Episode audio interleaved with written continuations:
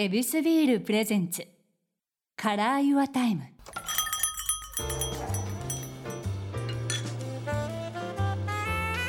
目抜き通りから一本入った静かな通りに佇む一軒の店 Your Time ランチから夜の一杯まで気軽に人々が集うこの店ではそれぞれが大切にしている時間にまつわるお話を伺っています。今日のお客様は作家の島田雅彦さんです。よろしくお願いします。よろしくお願いします。さあ今回もリモートでございます。先週に引き続きここはお店でございますので恵比寿ビールで乾杯させてください。はい。よろしくお願いします。では失礼します。ありがとうございます。では使わせてもらいます。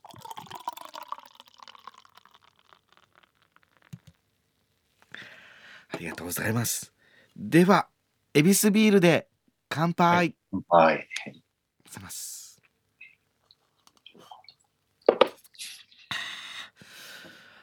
いや僕お姿も見えるんですけど勢いのいい飲みっぷりで まあ、あの、そうですね。喉越しを楽しむタイプでええ、冷たいのが好きで。はい やっぱこうお酒をたしなむっていう時間っていうのはもう一回仕事を終えてもう次もないよっていう時なんですか？うん、まあ、本当はね、いつでも飲みたいですけどね。すでに欲してはいる。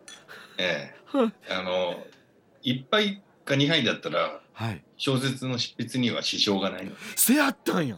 ほんやったら作品中にあここら辺は飲んでる状態ですっていうのがもしかしたらあるというああ、その差がね、はっきり読んでわかるとしたら、三杯以上飲んでます、ね。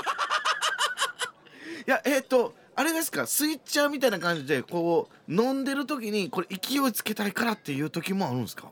そうですね、急いでる時とかはね、その方が効率良かったりします。すげえ。めっちゃ聞こえええやん。お酒飲んでる時の方がこれは誰も文句言われへんわってことは作品の中でも、えー先生が、えーお酒を飲んでる状態でかかってるからこそ表現できたっていう部分もあるということですね。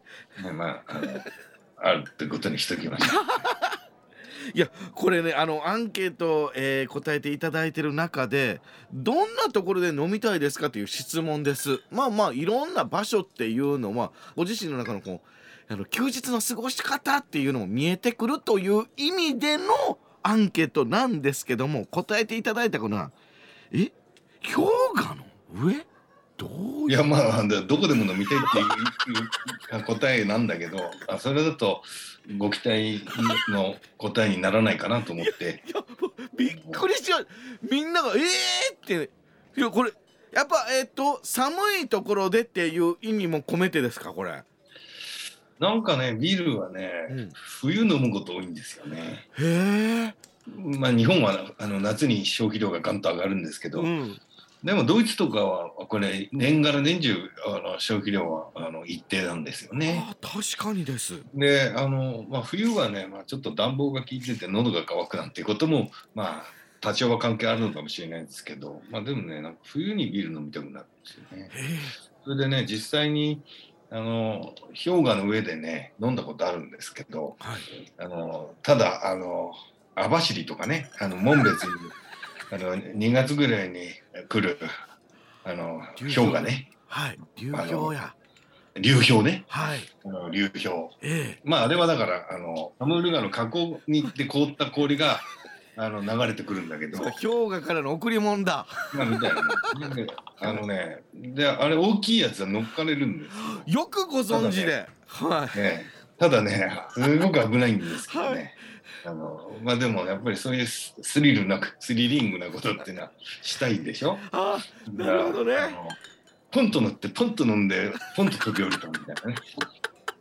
そうまあ急いでやりました。一瞬やったら大丈夫やったんですね。一瞬だったら大丈夫かな。すげえいやけどあそこでビールを飲むっていうことは外気めちゃめちゃ冷たいんでうんい。や相当キンキンを自分にしての飲むのが好きな方ですわ。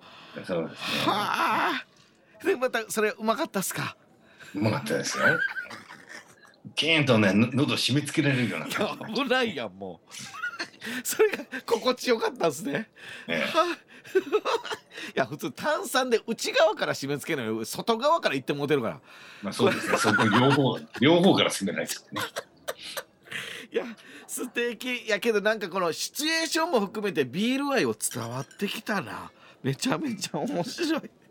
いやけどこれですよ。この恵比寿ビールの美味しいことときこれホームページでスペシャルエッセイにも参加していただいてます、えー食通でも知られてるこの島田先生ですけどもお食事ってやっぱり特別好きですか？ああまあもちろんですし、まあ私は自分でも作りますのでね。あそうなんだ。え、ええ。てってことはなんかこうえ今日はこれを食べる。だからここまで頑張るとかご褒美飯みたいのもあるんですかね？多少ははいありますし、はあ。まあい家にいる時はまああの日々の食事は私が作ってますので。好物って何ですか？お好きな食事。えーっとまあ自分があのやる料理っていうのは、まあ、自分が食べその日に食べたいものを調理するわけですけども、はい。だどんな料理が得意かとか、まあ、聞かれた時に答えるのはフュージョンって答えてますけど、フュージョン？まあ、要するにあの和食とイイタリアンのこのハイブリッドみたいな。まあ最近は、まあ、フランス人もあの結構日本食の調味料とか注目してるから。そうなんだ。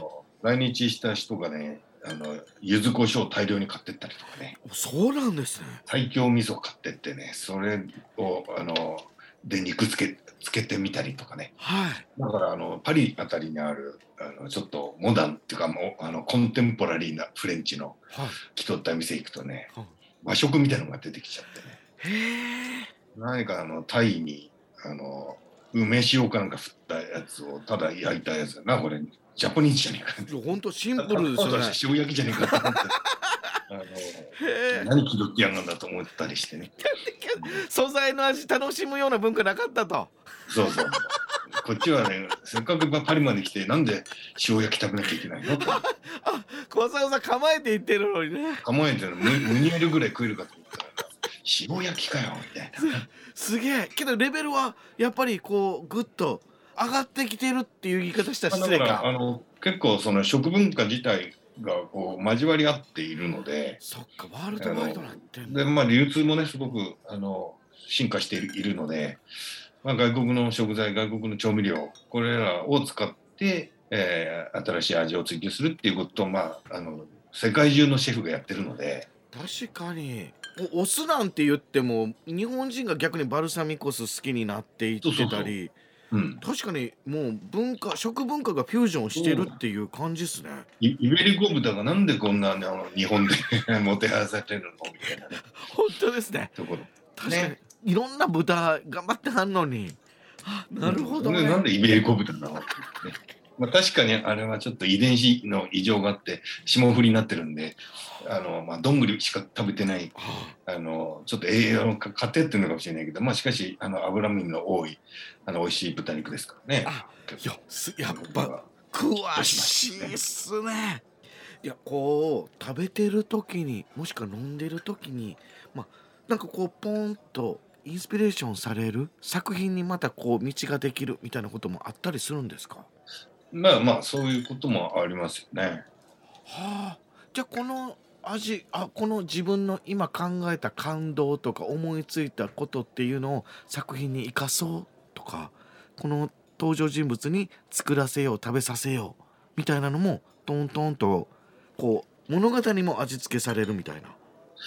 あまあそれもあるかなだからあの案外登場人物のですねその関係を、まあ、象徴するときにじゃあ2人で会った時に何食べるかっていうねあのその選択に結構その関係って現れるのかなとかね考えたりはしますね。それこそパンとサーカスのところにも食べ物だから距離感が縮まるみたいなぶあんまりあれか言ったらあかんか。まあ、あのそういうことはあると思うんで、まあ、韓流のドラマも食事のシーンがめちゃくちゃ多いでしょう。それで、やっぱり毎回いろんなもの食べてるんですけど、登場人物が。で、じゃあその時にあのなんで豚の皮を食べるのかということをちょっと深く精神分析すると面白いかもしれない。え豚の皮を食べるっていうことに何かこのメッセージも隠れてるんですか？いや、あそれはまあまあ深読みになるかもしれないけど、いやこれ楽しいぞ。うん、あのシナリオライターはその辺わざわざ豚の皮を食べさせるわけだから。そうですね。それを食材を選ぶということにおいて2人の関係っていうものをあの何か真相において読者やあの視聴者に伝えたいものがあるのではないかとほんまや。いやそういう意味ではこの受け手絶対にいろんな細部にまで、えー逆に咀嚼味わわないと損ですね。うまあそうですね。ほんまふわーっとしてたらあかんわこれ。いやちょっとねいろんな質問をぶつけてしまって申し訳ないですけども夜書く派ですか朝書く派ですかっていう質問も来てます。ちょっと聞かせてもらえませんか？まあ書ける時に書くっていう感じで朝も書く ただねあの夜はねまあ昔はね夜型だったんですよ。はい。主に執筆してたんですけど、でもやっぱりね夜の仕事っていうのは体力的にきつくなってくるんですね。ああなるほど。やっぱりねあの天体の運行とあの人の生活とああの合っていてやっぱりね太陽が出てる間の仕事の方が楽なんですよね。ああじゃあやっぱりこの日中っていうことが一番集中結局できるとまあ集中っていう意味では夜の方が集中できますよ。また邪魔は入りませんししね。かまあ他にやることがないないから集中できるっていうのもあるんですけど。他が動いてるっていうことで集中が切れるそれが日そうそう、まあ、中っていう昼集中しててもねあのインターフォンが鳴ってねあの。本当だ。いやけどそういうことっすね。あ一人の時間になるっていうことも執筆には大切な時間ということなんですわいやすごいありがとうございます。いやもうこうやってあのいろいろ話させていただいてやっぱいろんなこと知ってはるし説明もできる。その中でねいろんなものを知ってるから物書きになろうって思ったのか。それとも物書きになっていろんなものを知らないといけないと思ってインプットしてるのか。どっちなんですか？いやもうどっちもどっちっていうかあのまあ全く無知じゃ書けませんけども。そうですけどあんまりにも。ただまああの長きにわたって書いてますのでね毎回毎回その長編書くとあのその時選んだテーマについては多少詳しくなります。ただねうん。これもあの書き終わっちゃうとねはい。スコーンと抜けてっちゃうんですよ。えそうなんだ。ええでまあちょっとねコンピューターと違ってね人間の脳みそってそんなにねあのメモリーが多く多くないんですよね。あだからあの余計なものを、ね、詰め込みすぎるとね動作鈍くなっちゃって。あなるほど。あのあれあれあれとかなっちゃうんですよね。で常にフレッシュになっていくという意味でも、まあだからそうそう。あの多少間引いてやらないと。メモリを。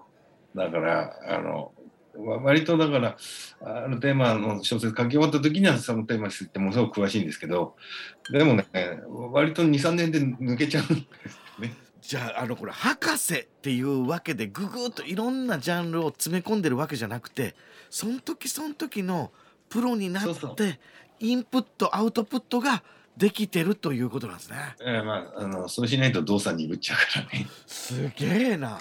なんかももものをいろんなこと情報っていうのが油差しみたいな感じになってますよね。すっ油げむちゃくちゃ動きが良くなってる。でその情報が自分の中でもちょっと作品に投影できたら次の油を探しに行くみたいな。ええなんかエネルギーを欲しに行く。まあだからまあいろいろ集めて書いてるんですけど一回本にしちゃえばそこにあのデータトランスファーされてるから自分の頭に入れとかなくてももういいわけですよね。けどこれをねもう40年やるってとんでもないことですから。いややっぱりこのインプットアウトプットのもう超一流ということは間違いないですね。全員こくりとうなずいて。はっきりは見えませんでした。いやめちゃめちゃ味わわせていただきました。ありがとうございます、はいありがとうございます。札幌。